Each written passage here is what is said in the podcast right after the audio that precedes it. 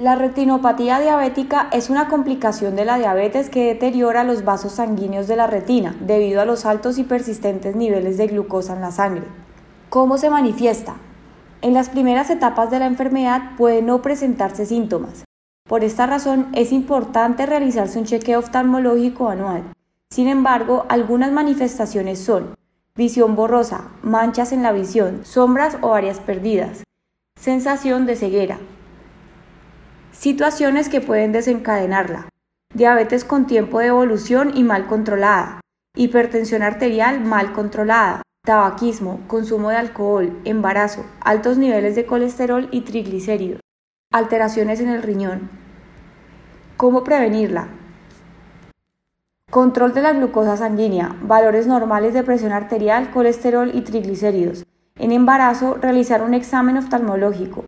Consulta oftalmológica mínimo una vez al año. Evitar alcohol y cigarrillo.